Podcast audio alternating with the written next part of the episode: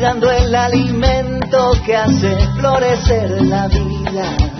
Le das tu amor al mundo, luchando día tras día, llenando cada plato para esta gran familia.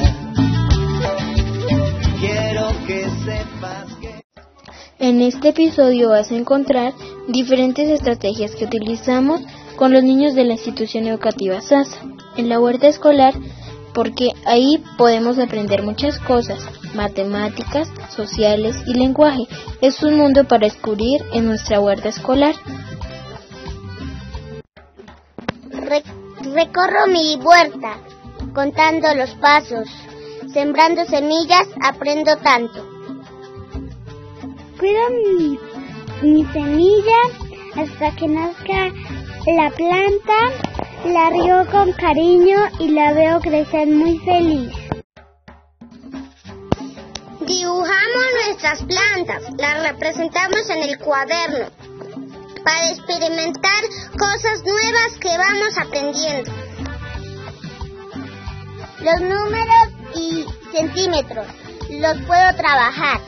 Siempre con la tierrita se me facilitan más. En la huerta escolar trabajo las dimensiones, como contar y sumar, también muchos valores. Estrategias diferentes. Se trabaja en la huerta, sembrando semillitas, todo se me facilita. Contando y agrupando. Aprendo jugando sembrando mis plantas, nos vamos recreando. Las prácticas en nuestro huerta nos divierten mucho más. Aprendemos y sumamos, multiplicamos y contamos. Tengo muchas dificultades de aprender, pero gracias a la huerta matemáticas se comprende. De esta manera le damos a conocer una de las estrategias que trabajamos en nuestra linda institución. Cuidando el alimento que hace florecer la vida, le das tu amor al mundo, luchando día tras día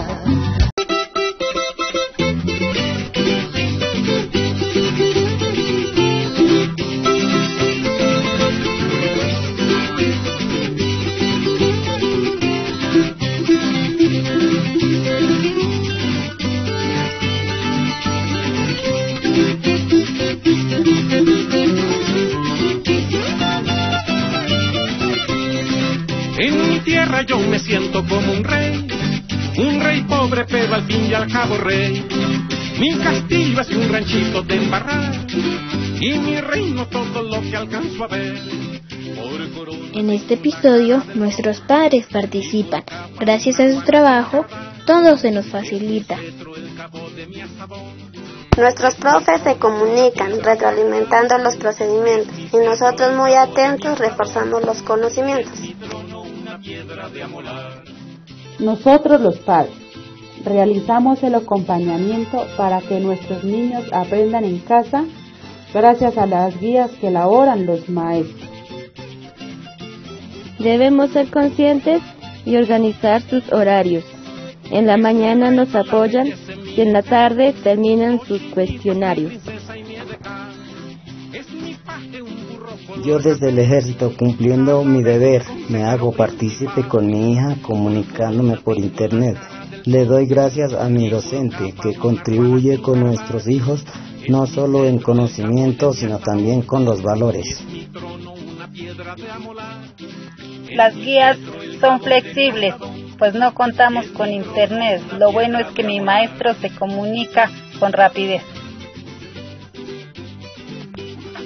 Esto de la pandemia me recuerda a mi niñez, porque aprenden mis hijos y también el abuelo Andrés. Nuestros niños participan en las siembras primero, pero cuando les toca las tareas, lo hacen con mucho esmero. Artefactos tecnológicos. Los conocemos en el campo, gracias a la guía de los docentes, que hemos venido desarrollando, ayudando a nuestros hijos desde, que, desde lo que conocemos orientando. Gracias, papitos, por este gran acompañamiento. Sabemos que es muy difícil, pero siempre están atentos a nuestros cuestionamientos. Es mi cetro el cabo de mi asadón, y es mi trono una piedra de amolar.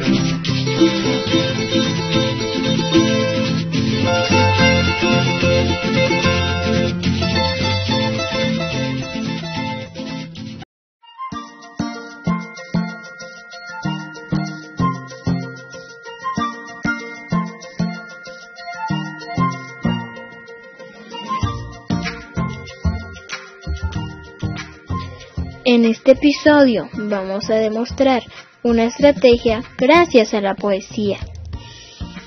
Hoy queremos demostrar a ustedes, a nosotros mismos, cuando nos unimos como la familia saseña, demostrando amor, cariño, creatividad, entusiasmo, responsabilidad, logramos muchas cosas.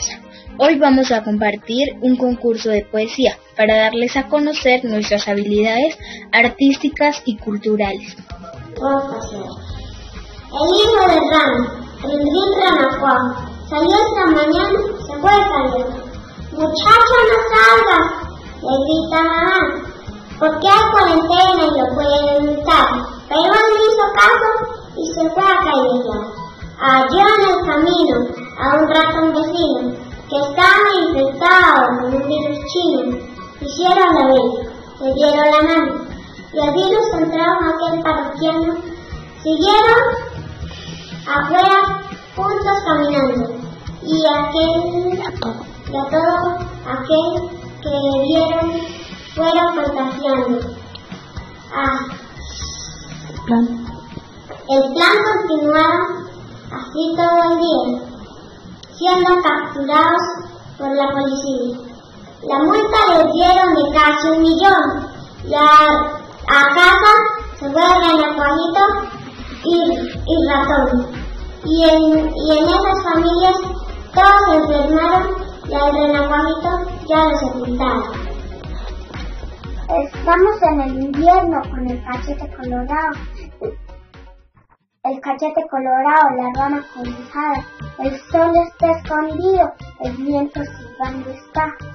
Froto y froto mis manos que están helando ya. Los conejitos del campo no han salido. Y en todas las casas el fogón está encendido. ¿Qué es lo que ocurre? Le pregunto a mamá. Este invierno ha llegado ya. Gracias. Querida, yo te voy a contar. La escuela es muy linda y nunca la voy a dejar. Los profesores me quieren, al igual que tu mamá, pero me da mucha tristeza saber que va a filanizar. En los profesores me enseñaron a sumar y a restar los valores importantes para poderte apreciar. Te quiero mucho.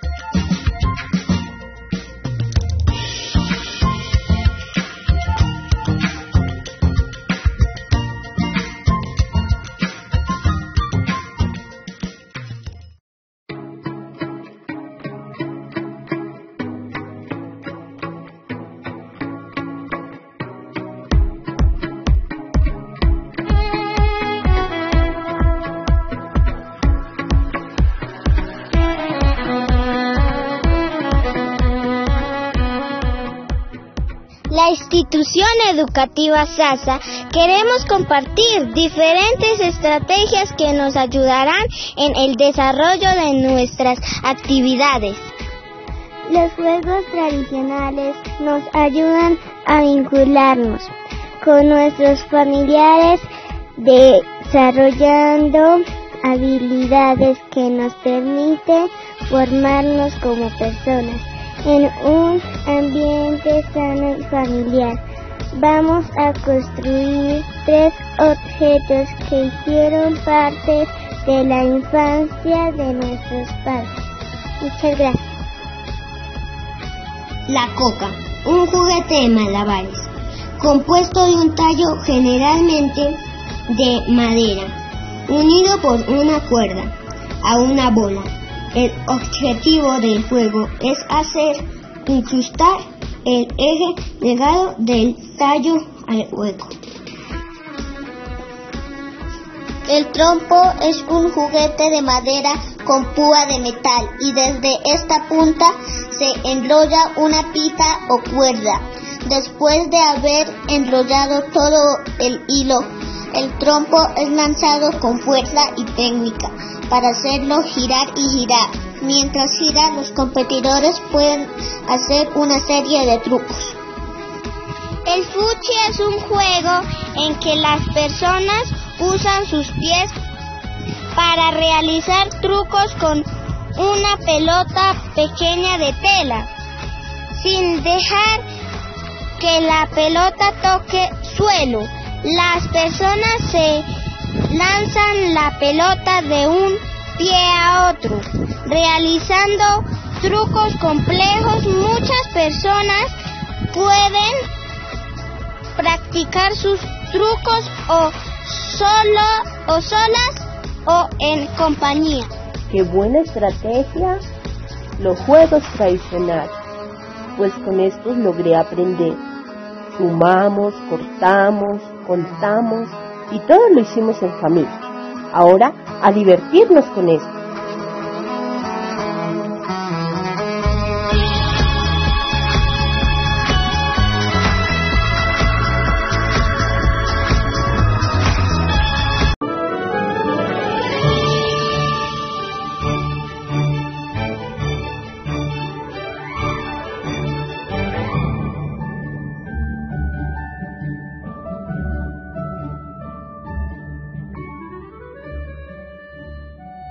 En este clima tan hermoso les voy a compartir la historia de una plantica que nos ayuda a vivir. Había una vez un niño muy humilde que vivía en lo alto de una montaña, pero nadie lo quería. ¡Ay, nadie me quiere! En ese mismo lugar, un señor llamado Orlando tenía un puesto de comida rápida. Empanadas, chorizos, hamburguesas. A todos les gustaba mucho visitar a don Orlando, ya que vendía comida muy rica. El niño llamado Aba siempre permanecía solito, pero lo que no sabía la gente es que el niño de apellido Legumbre tenía muchas cosas positivas. Hasta que un día la gente de la montaña se enfermó y no sabían qué hacer.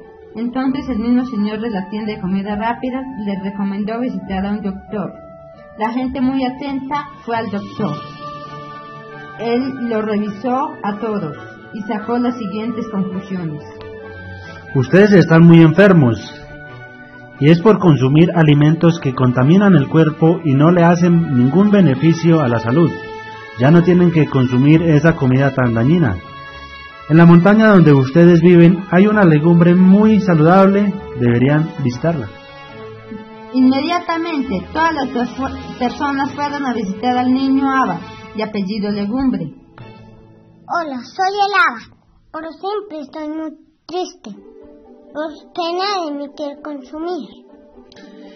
El doctor nos mandó a visitarlo, pues su merced nos puede ayudar. Con mi presento, soy el Aba.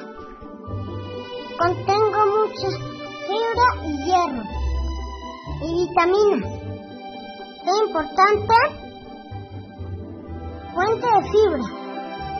También tengo un alto de ácido fólico que ayuda a crecer a las personas y estar más fuertes. Desde ese momento no volvieron a consumir comida chatarra, sino que consumían habas de diferentes formas, fritas, sudadas, tostadas. Además, el señor Orlando decidió cambiar el puesto de comida rápidas por platos a la carta, con habas. La gente no se volvió a enfermar y el niño Aba fue muy feliz.